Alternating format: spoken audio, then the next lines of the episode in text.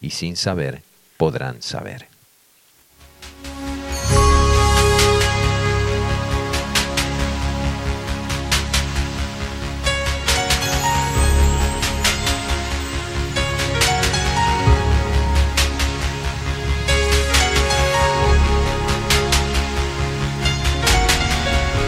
Mientras aguardamos a nuestro invitado para el día de, este sábado, eh, como anuncié cuando abrimos el programa, el señor Ariel Gussetti, que es el jefe de bomberos voluntarios de Capilla del Monte, eh, quería compartir con ustedes eh, este material que nos dejara ya hace muchos años, cuando él apenas era un adolescente, don Krishnamurti, seguido por muchos metafísicos, por eh, muchas personas que buscaron a través de la teosofía, eh, de distintas culturas y creencias en la sabiduría hindú, eh, ciertas reglas, ciertas sugerencias que él fue recibiendo y que las plasmó en su primer libro que se llamó A los pies del maestro. Y en uno de sus párrafos él nos habla de las seis reglas de conducta que particularmente se requieren.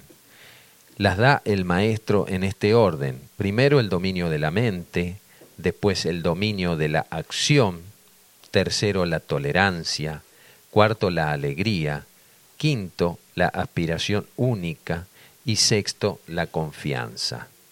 Sé que algunas de estas cualidades se han denominado diferentemente, pero yo hago uso de los nombres que el maestro mismo les daba al explicármelas, dice Krishnamurti. Y vamos a comenzar con el primero, el dominio de la mente. ¿Qué tema, verdad? La cualidad, carencia de deseos, nos demuestra que debemos dominar el cuerpo astral, es decir, el cuerpo emocional. Esta otra significa lo mismo con relación al cuerpo mental, Ello implica dominio del temperamento, de suerte que no podáis sentir cólera o impaciencia.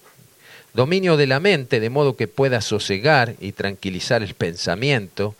Y por medio de la mente, dominio del sistema nervioso, a fin de que se excite lo menos posible. Esto último es difícil porque cuando os preparáis para entrar en el sendero, no podéis evitar que vuestro cuerpo se haga más sensitivo y así los nervios son perturbados por cualquier choque o sonido y sienten agudamente cualquier presión, mas debéis hacer lo posible por evitarlo. Mente tranquila significa también valor para arrastrar sin temor las pruebas y dificultades del sendero. Significa además firmeza para considerar serenamente cuando se acontezca en la vida cotidiana y evitar el incesante tedio e inquietud que dimanen de ciertos pormenores de la vida en los que muchos malgastan la mayor parte del tiempo. El maestro enseña que a un hombre no le debe importar lo más mínimo cuanto provenga del exterior, como tristezas, disgustos, enfermedades, pérdidas. Todo esto nada debe significar para él, ni ha de permitir que perturbe la calma de su mente. Estas cosas son resultados de pasadas acciones, y cuando sobrevengan debéis soportarlas con calma, recordando que todo mal es transitorio y que vuestro deber es permanecer siempre contentos y serenos. Aquello pertenece a vuestras vidas anteriores, no a esta.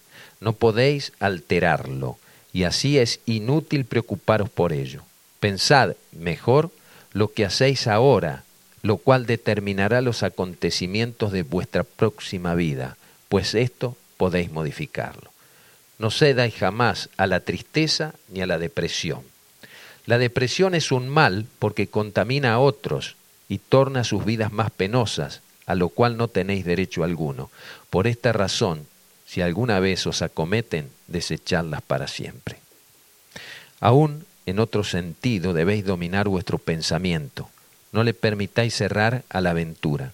Fijad la atención en lo que estáis haciendo, sea lo que fuere, pero que no hagáis con toda la perfección posible.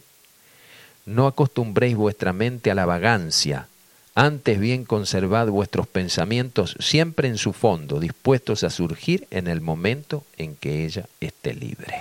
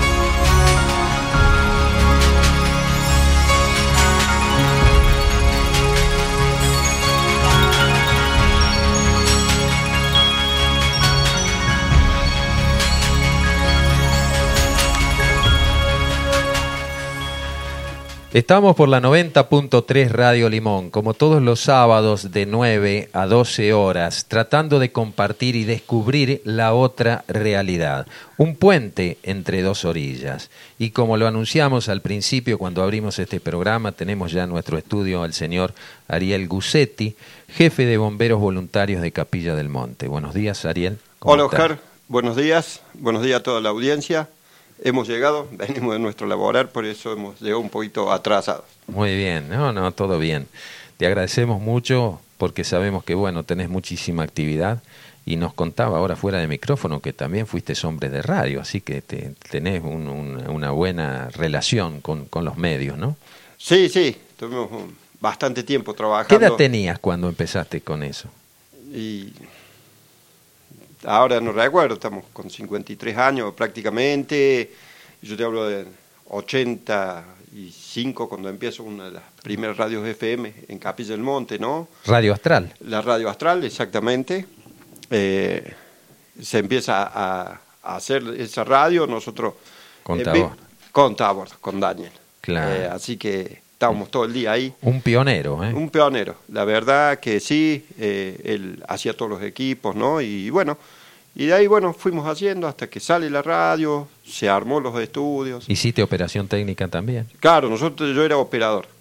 Operador. Yo me quedaba todo lo que era el tema de operador, ¿no es cierto? La parte de la cabina de, de operaciones y bueno. Y ahí tuve bastante tiempo con otros chicos amigos.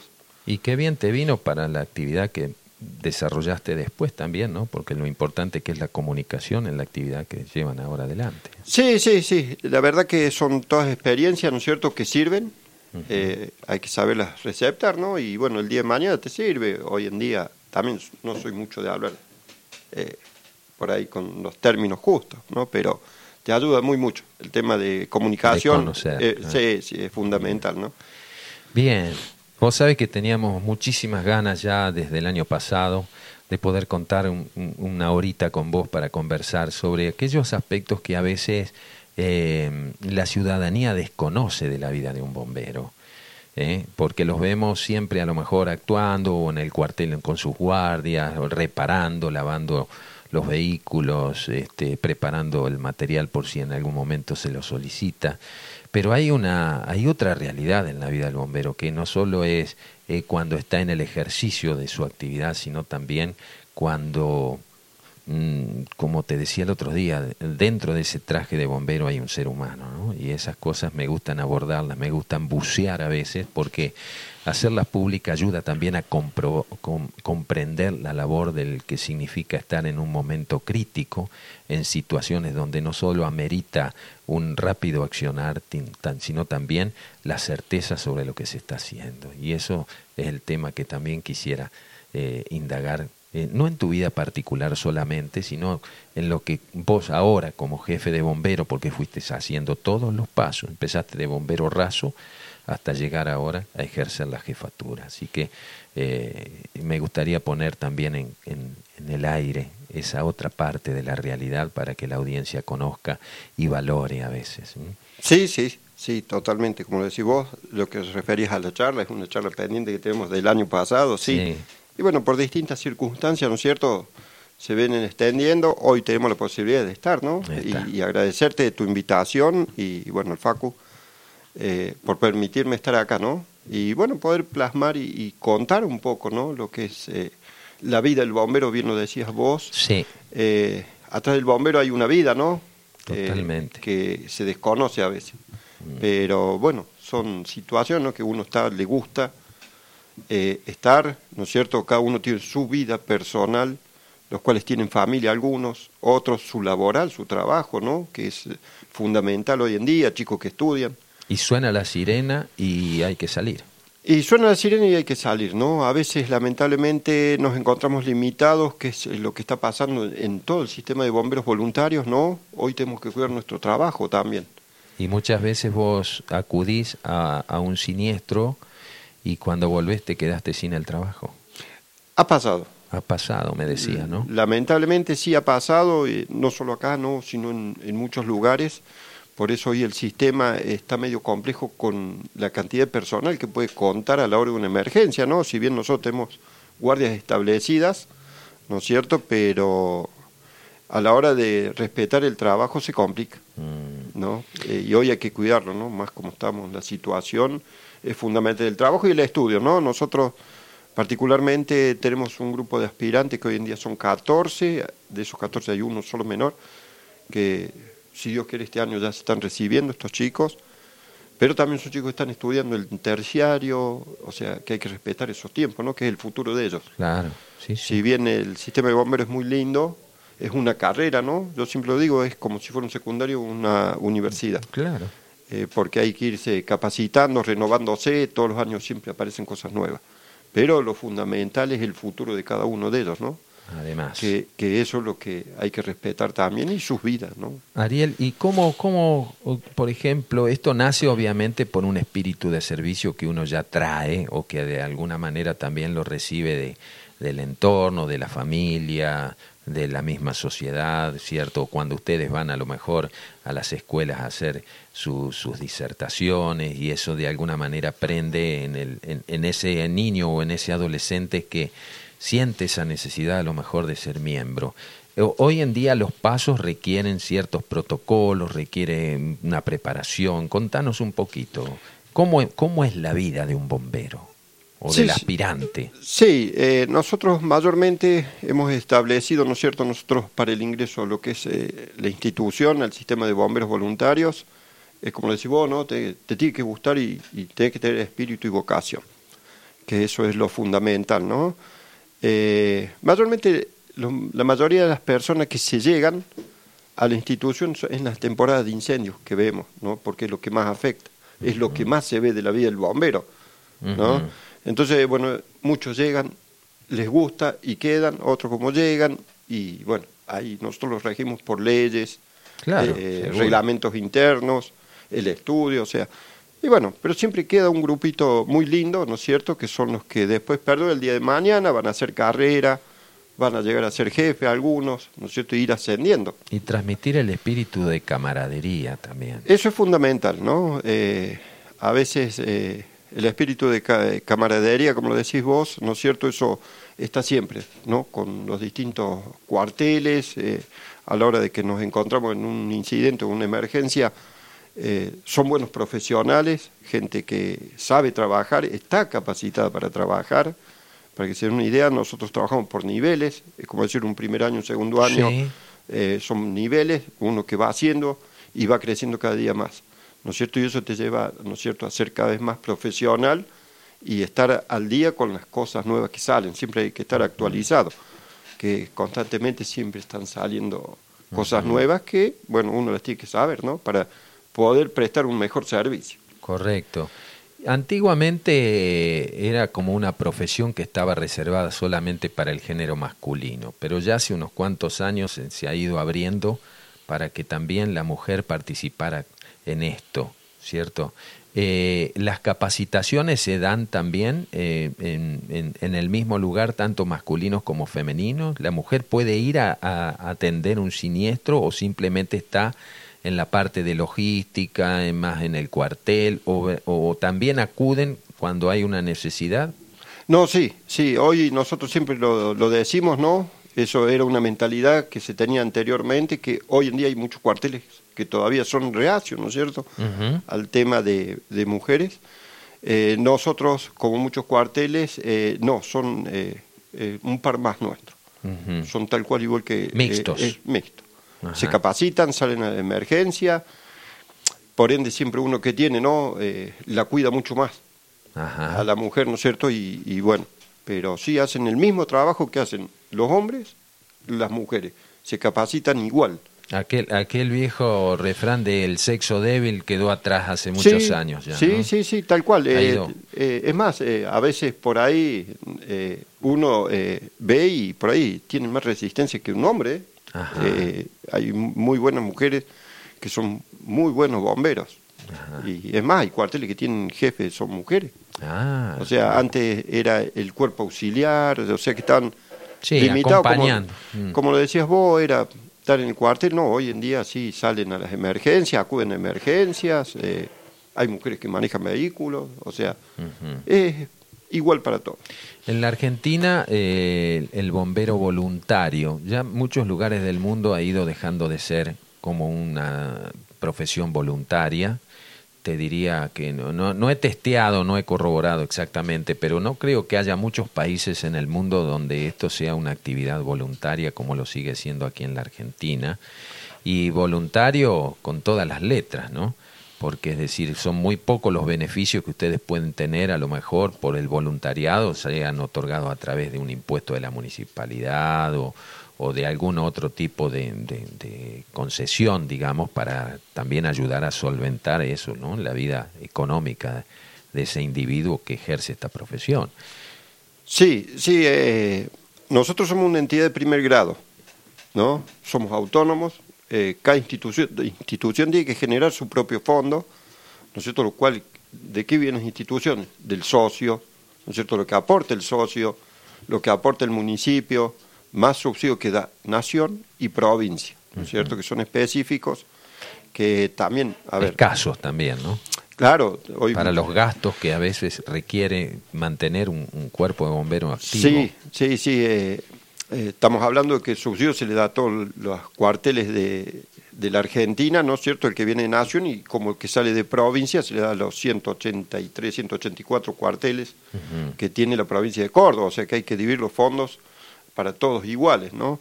Eh, lo que tiene que, bueno, si hoy el equipamiento de bomberos es eh, un equipamiento muy caro, todo tiene precio dólar, eh, son específicos porque tienen que estar normados. claro, tienen normas. Claro, tienen que estar normados, que es la seguridad del bombero, ¿no? Y, a su vez nosotros tenemos un seguro de vida, hay muchos gastos internos dentro de una institución de bomberos. Cosa que se desconoce a veces, aunque se las presume de alguna manera, lo que significa mantener eso activo y, y bueno, también los vehículos en condiciones y todo lo que significa el material y a la renovación de ello que con el uso y, el tiempo también van entrando en procesos de desgaste. Ariel, eh, cuando eh, vos comenzaste, ya tenés cuánto, 27, 28 años. De, 27 años tengo. 27 años de bombero. Sí, sí. Ahí está. Y eh, hiciste toda la carrera, empezaste de aspirante. Sí, sí, nosotros empezamos haciendo... yo vengo de un cuartel que es el cuartel de bomberos voluntarios de los Cocos, somos uno de los fundadores que casualmente ha cumplido 27 años ya. Eh, venimos desde ahí, nosotros entramos capacitándonos ya, porque era un cuartel de información, ¿no es cierto? Así que se necesitaba de tener gente ya capacitada, así que entramos capacitándonos. ¿En, dónde, ¿En dónde acuden ustedes a la capacitación? ¿A eh, Córdoba? No, nosotros, eh, la provincia de Córdoba está dividida en dos federaciones, ¿no? Nosotros estamos en la agrupación serrana, la Federación Serrana de Bomberos Voluntarios, la cual esa se arma en el año 2000, en una charla en el cuartel de Villa de Soto, por distintas circunstancias, bueno. Internas. Nos fuimos abriendo de la otra federación por, eh, bueno, Condiciones no compartir, cosas, ¿no es cierto? Y bueno, hoy en día cada día crece más la, agrupación serrana, la mayoría de los cuarteles son de zona de riesgo, que es la que estamos nosotros, eh, y cada día se suman más cuarteles, se han sumado seis cuarteles más detrás de la sierra, o sea, nosotros tenemos otro tipo de trabajo, ¿no? Eh, son dos cosas, eh, si bien somos todos colegas iguales, pero se trabaja de distinta forma. Sí, no es lo mismo un bombero de La Pampa húmeda o del sur de Córdoba, por ejemplo, claro, claro, que el que, que, habita en esta región. Claro, claro. Nosotros hemos trabajado con gente, nosotros decimos la gente del llano, ¿no? Eh, con muy buena predisposición esa gente, pero bueno, ellos vienen de un lugar que es llano, eh, allá se trabaja de otra forma, los incendios son muchos incendios de chacra, de rastrojo, claro. que ellos prácticamente no se bajan de los vehículos, ¿no es cierto? Y venir a un incendio de acá eh, les cuesta, ¿no? Por la zona en la que estamos nosotros, sierra, la topografía es irregular, complicada, o sea, pero tienen muy buena predisposición esa gente también, ¿no? Son experiencias que ellos eh, adquieren, ¿no? Hablando con ellos, dice una experiencia nueva para nosotros y bueno, se dan cuenta, ¿no? También a ustedes les ha ido a actuar en el llano, o sea que para ustedes a veces ir a esos lugares cuando se los requiere es como decir, bueno, esto no, no es pan comido, pero es una cosa mucho más controlable y tiene otras características también. Claro, claro. Nosotros, Otro combustible. el otro día que hablamos con vos, nosotros eh, hemos estado participando en distintos incendios en, lo que es la Argentina como en el exterior. Eh, nosotros hemos ido al incendio de La Pampa, Pero vos también estuviste fuera del país. Nosotros tuvimos un incendio, el último incendio grande que hubo en Chile. Nosotros, la federación nuestra trabajó toda en la zona de, zona de cordillera, por montaña, por la zona que nosotros estamos. Claro. La otra federación trabajó más en el llano, ¿no es cierto? O sea, se dividieron por la zona en que íbamos. Eh, estuvimos participando, tuvimos casi 15 días en Chile eh, trabajando en ese incendio, como hemos estado en La Pampa, hemos sido convocados para el último incendio de Brasil, lo cual, bueno, por en la zona de Pantanal y, eh, también hubo gente que estuvieron trabajando en las islas, o sea, eh, somos convocados, ¿no es cierto? Y, acudimos a esos sectores. ¿No sabes, Ariel, que este programa está llegando mucho más allá de Capilla del Monte, este es el lugar de origen, pero está llegando a Chile, está llegando a Brasil, llega a Perú, llega a, Uruguay, ¿cierto? Y en muchos lugares aquí en la Argentina. Y mucha gente que levanta este programa, el de los sábados holísticos, por el interés y por lo que significa Capilla del Monte para toda esa gente que a veces pudo haber venido como turista, pero que también viene por una búsqueda interna, una búsqueda espiritual que vos, no desconoces, ¿cierto? Y que tienen un respeto y un cariño eh, muy especial por toda esta zona. Y siempre cuando hay incendios se comunican con nosotros, este, la gente hace cadenas de oración, eh, buscan de cómo colaborar, se, entran en un proceso también de acompañamiento y de cierta preocupación eh, por lo que nos sucede, y esto es casi una constancia a lo largo de los años, eh, y, tu palabra, tu reflexión, tu experiencia es muy útil para que ellos puedan también tomar conciencia de lo que significa a veces el estar en, un en, esos, en esos momentos que lleva hasta semanas. ¿eh?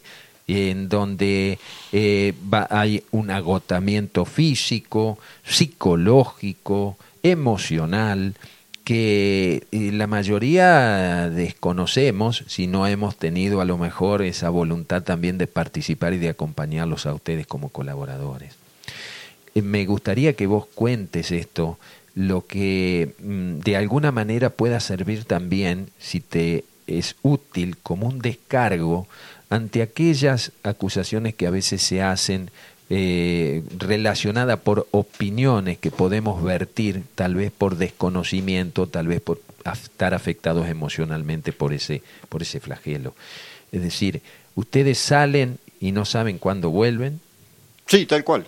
ustedes salen, eh, dejan la familia, no solo el trabajo, ¿cierto? Eh, están más supeditados a la necesidad que requiere actuar en ese sentido para evitar en lo posible no solo las pérdidas materiales, sino también pérdidas de vida, que las hemos tenido lamentablemente. Sí, sí, tal cual. Como decís vos, Oscar, eh, nosotros abocamos directamente, vos lo has vivido el año pasado, hemos vivido estos incendios que hemos tenido nosotros, yo prácticamente arranqué de cuando comienza ese incendio. Heredados porque venían, venían de afuera, digamos que no alcanzó. Sí, exactamente, sí, son heredados, como lo decís vos, después fue por fenómenos naturales, el segundo, o sea, son cosas que, bueno, lo natural no lo podemos manejar, siempre digo yo, ¿no? Nosotros, eh, hay dos cosas que no podemos manejar, lo natural, ¿no? Con el sistema de bomberos, una que es el viento y el otro el agua, es inmanejable. El fuego medianamente teniendo los medios, uno lo puede ir manejando, ¿no es cierto? ¿Por qué se eh, usa el término, perdón que te interrumpa, el término manejar y no el término extinguir, a lo mejor? ¿Qué diferencia hay para también para clarificar un poco esto, ¿no? Porque hay gente que dice, manejo del fuego es porque, bueno, hay otros intereses, entonces eh, te habrá llegado esta versión, ¿cierto? Sí, sí, sí, sí, eso se habló muy mucho el año pasado. Perdón. Se habló muy mucho eh, sobre ese tema, eh, de que había eh, ciertas cosas que eran beneficios de, ¿no? lo cual no era así, porque nosotros vivíamos día a día. Yo, como te iba a contar, yo arranqué con el primer incendio que tuvimos y yo a los dos meses y medio volví. A tu casa. Porque fuimos mm. yendo de un incendio a otro y así tuvimos, que fue una temporada muy dura, ¿no es cierto? el manejo, ¿qué tiene? Una cosa es el extinguido, eso está dentro de lo que es un manejo de un incendio. Saber manejar, que está dentro de un comando de incidente, una mesa operativa, los cuales hay prioridades que respetar. ¿No es cierto? Un extinguido extinguir se puede durar entre una semana, dos semanas, que lo hemos estado hablando el otro día con vos, si mal no recuerdo. Eh, el incendio extinguido se da cuando no queda un punto caliente. Ni una pequeña brasa. Ni subterráneo siquiera. Ni subterráneo. Ahí recién se puede dar por extinguido incendio, que se dan por extinguido un mes después, dos meses después, que fue uno de los casos de, del sur, que se estuvo el año pasado trabajando con gente, o este año, este año fue. Eh, también se lo dio por extinguido a los dos meses incendio. Si bien no había fuego, pero no estaba extinguido. Porque quedan cenizas, cenizas latentes. Quedan puntos calientes, brasitas, entonces todo eso no tiene que quedar, tiene que quedar la zona fría. Como quien dice. ¿no? Además, la, la, dificultad que tenemos un poco acá por zonas de sierra es, digamos, de difícil acceso a muchos lugares y a veces tenés que dejar quemar porque no podés arriesgar a lo mejor poner al personal en, un lugar donde no hay una vía de escape rápido por si... claro por si aumenta gravemente. Claro, eh, que eso es a veces no, que se habló mucho y sí, pero los bomberos no hacen nada, ¿no? Uno tiene una responsabilidad, siempre nosotros tenemos, tenemos prioridades, ¿no es cierto? Primero es la vida, los bienes y seguimos trabajando, ahí seguimos avanzando, ¿no? Que es la prioridad nuestra. Eh, hoy no podemos mandar a un bombero que se queme. O sea, por eso, si a veces se ve el bombero que está parado, por algo está parado, específicamente. Porque, por ejemplo, hay fuego que lo tenemos que apagar con fuego. Eh, la idea es esta, pues, como para que se entienda. El contrafuego. El contrafuego, claro. Un contrafuego hay que saberlo hacer, primero. Porque tenemos que tener muchos puntos. ¿Y evaluar qué? Evaluar. Corrientes del viento. Tenemos que evaluar la topografía, el viento, el clima que tenemos. ¿No es cierto? Ver de dónde lo empezamos y dónde lo terminamos. Vías que de salida. Tenemos que tener rutas de escape, zonas seguras, todo para el personal, que en la zona no se encuentre nadie, ¿eh? porque si no terminamos, claro, terminamos lamentablemente, el año pasado tuvimos la pérdida de, un chico, eso fue por mal manejo, por no conocer, ¿no es cierto? Uno entiende las ganas de colaborar y, y, colaborar para apagar ese incendio, pero no es fácil. Primero que hay que tener los medios, y saber lo que es un incendio, un fuego, ¿no? Ahora en este incendio que se produjo, que según tengo entendido ya está bastante controlado o extinguido aquí en la región de Camiñaga. Eh, sí, ese incendio eh, está contenido. Contenido. Está contenido, se está trabajando, se sigue trabajando, si bien no hay fuego, pero sí muchos sectores de puntos calientes que son de posible reinicio, se está trabajando todo sobre ese sector con un perímetro ¿no es cierto? Y, herramientas acorde al trabajo.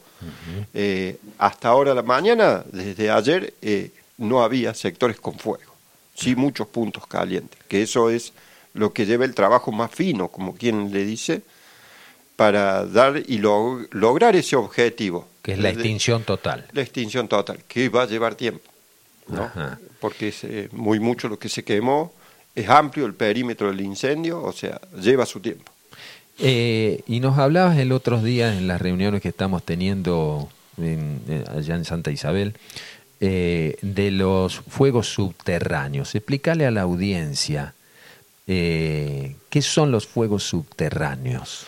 Bueno, un fuego subterráneo, como para que se den una idea, hoy podemos hablar del basural que nosotros tenemos.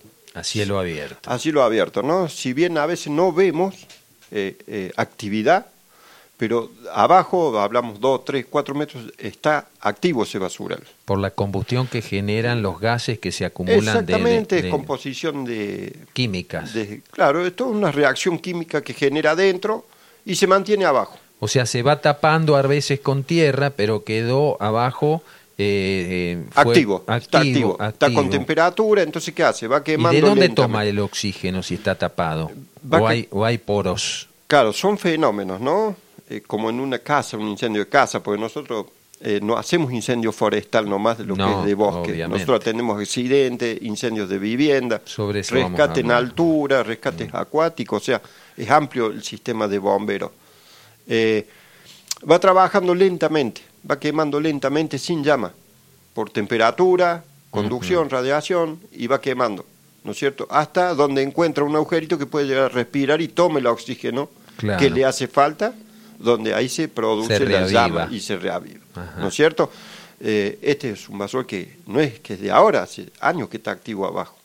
Ah, y cada tanto lo vemos que está tranquilo y, surge un humito. Que siempre se está atento, con el municipio también, está poniendo eh, maquinaria, nosotros estamos en, contacto siempre con la gente del municipio, te hablo de todo, de, de todos los intendentes que tuvieron, nosotros eh, todos los años hacemos limpiar las calles cortafuegos que se dicen, se mantienen limpias y cuando hace falta la maquinaria se pone a disposición. O sea, y el fuego subterráneo es eso. Nosotros tenemos una zona que es ojo de agua, ahí nosotros hemos tenido eh, fuego subterráneo. Pasa el incendio y se mete bajo tierra y empieza a trabajar por las raíces, entre medio de las piedras y va quemando lentamente. Y de acá a una semana puede volver a aparecer que es lo que decíamos anteriormente, donde encuentra aire, oxígeno, y se activa de vuelta.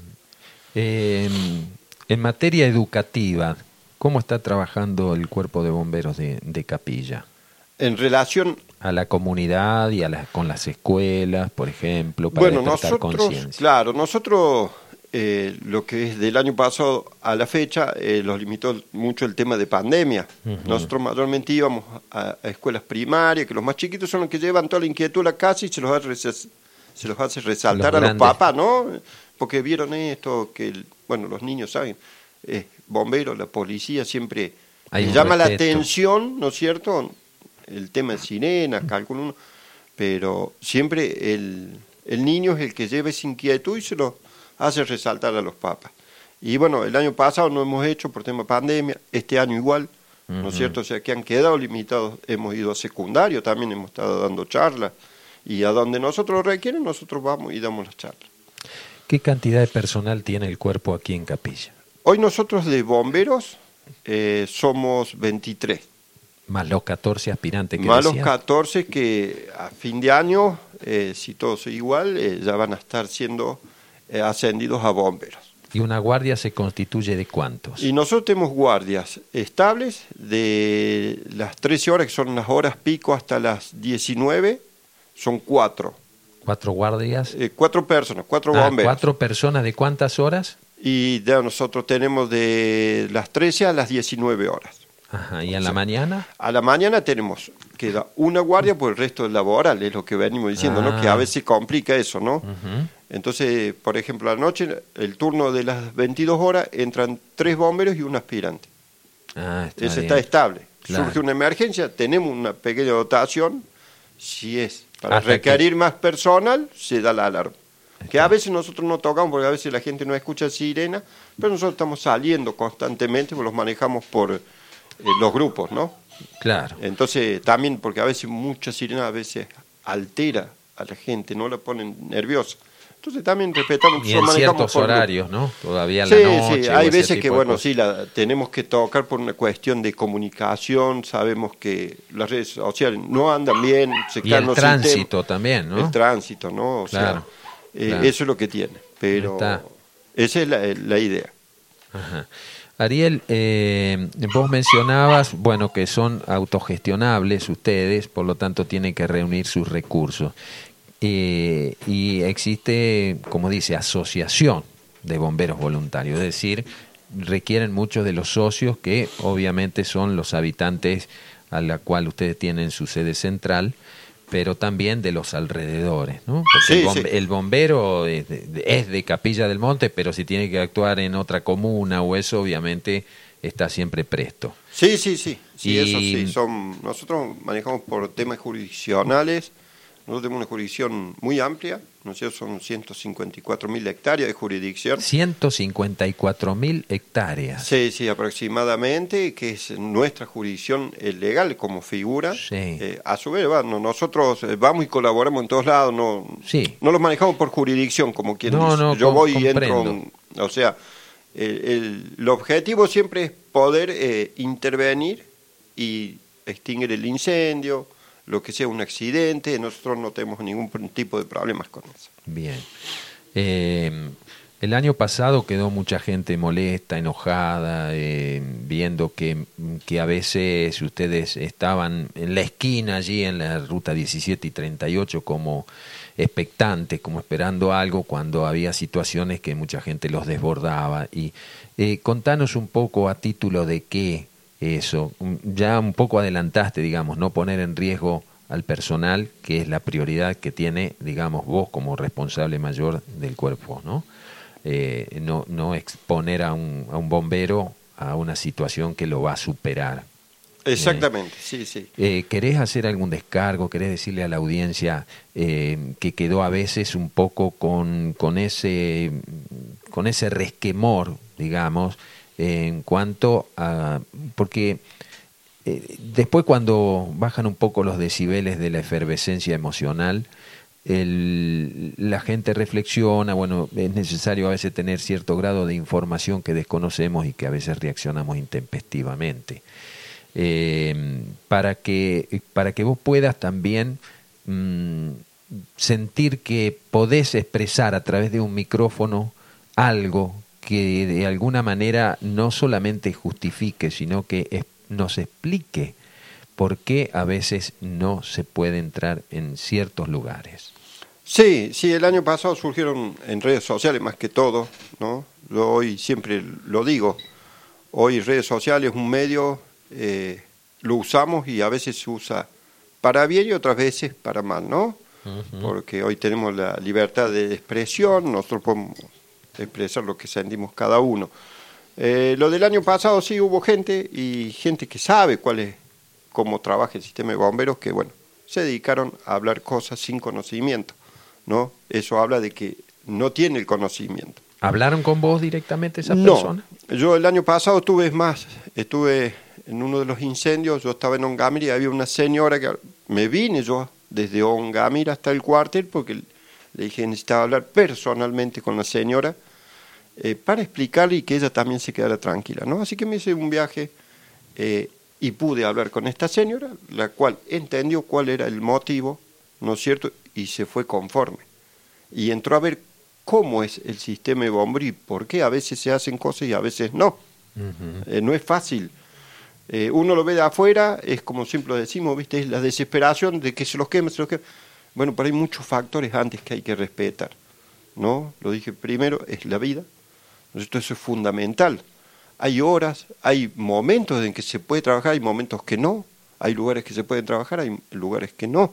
O sea, no es fácil, no es fácil. Hoy, ya este incendio que tuvimos ahora en Caminiaga, tres muertos tiene ese incendio. Eso, eso te iba a preguntar también. O sea, eh, eh, ¿Bomberos o, no, civiles? Civiles. Eh, también por negligencia, ¿qué información tuviste? Y ahí, bueno, uno de que eso estaba, lo maneja todo lo que es eh, fiscalía y demás de esa zona, ¿no? El primero se lo encontró dentro de un campo, mm. los otros chicos, los hermanos venían y, hay una imagen, un video que, que, está dando vuelta, está en redes sociales, donde se prende fuego el camión, así que imagínense en la temperatura que trabaja un incendio, un fuego, lo que es. Sí, porque eh, no es que actúas ahí sobre la llama que la tenés a 10 metros. A veces es tan voraz eso que tenés que tener por lo menos 50, 60 metros de distancia. Sí, sí, oye. Eh, y estos chicos, bueno, habían parado lo que yo tengo entendido, que es extraoficial, ¿no? Eh, a ver cómo se quema el camión y les entró el fuego de atrás. Mm. El primero muere ahí, el otro chico con un 80% quemó que fallece eh, antes de ayer. O sea que es lamentable, ¿no? La, pérdida de, víctima. la tercera víctima. O sea, eh, eso es lo que tiene, ¿no? A veces también por desconocer, ¿no? Pasan estas situaciones.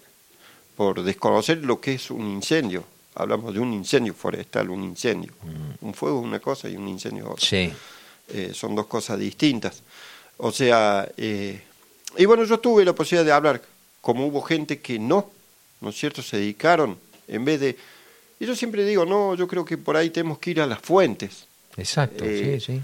Bueno, vos sos, frontal, vos, vos te gusta más ir eh, y, frente a frente, mirándose y decir, bueno. Sí, yo tengo eso. Y como vos decís, si nosotros también cometemos errores. Todos cometemos errores, no somos perfectos, ¿no? O sea, uno comete errores, pero como siempre, y el otro día lo hablamos con vos, ¿no? El que comete errores porque hace Sí, Y trata de hacer para que salga lo mejor posible. Tropieza el que camina, el que está quieto. Eh, no, de los errores aprendemos siempre, ¿no? Eh, hay momentos, bueno, que no se puede eh, cometer errores, ¿no es cierto? Que son muy finos.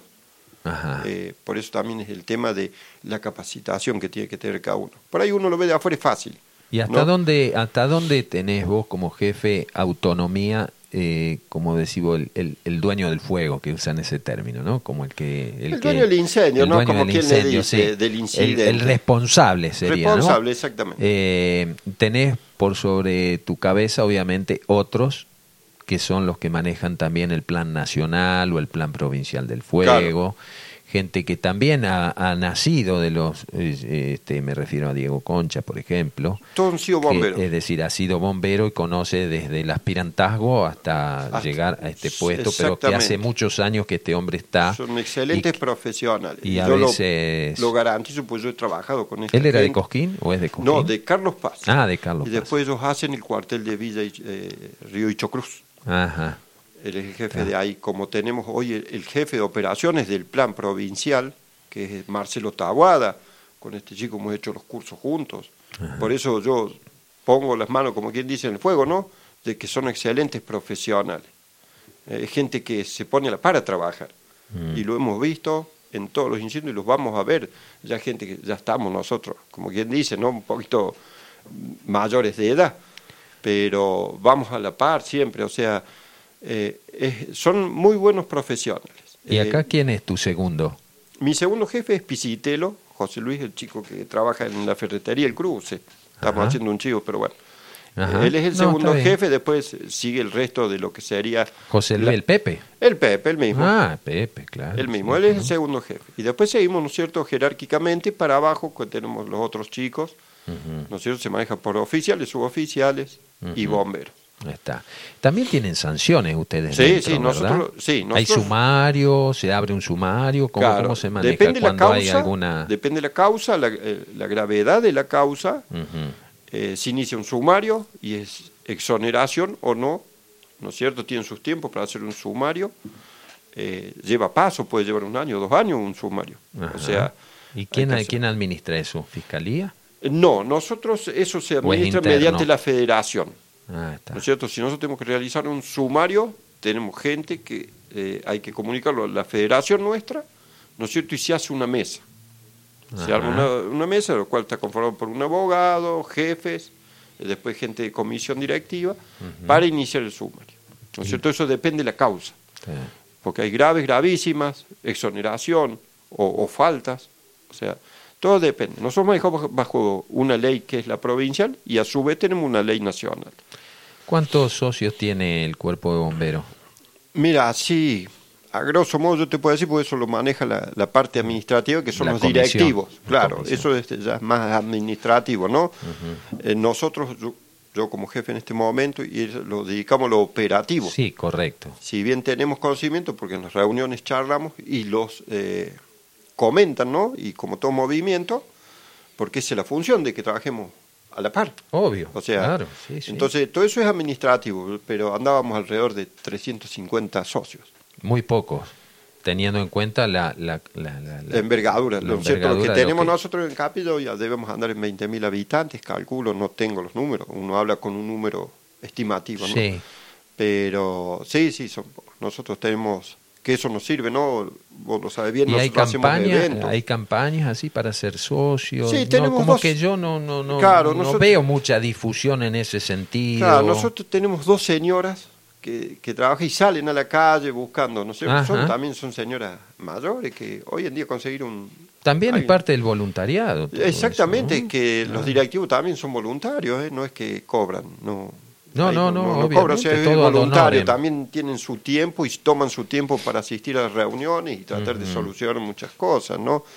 Para que sea sí, atender las necesidades del cuerpo. dentro de una institución hay muchos gastos, ¿no? Por eso son los eventos que a veces nosotros salimos, hacemos empanadas, rifas, todo eso es todo eh, plata que es para pagar gastos. Nosotros tenemos gastos de luz de EPEC. Claro. Eh, últimamente estamos pagando 10 mil pesos por mes de luz. Seguro seguros de vida, mm. tenemos eh, los seguros vehículos, o sea, después teléfono, y así tenemos mm, varias cosas. Bien. O sea, eh, hay gastos. Hay gastos, y vaya si los hay.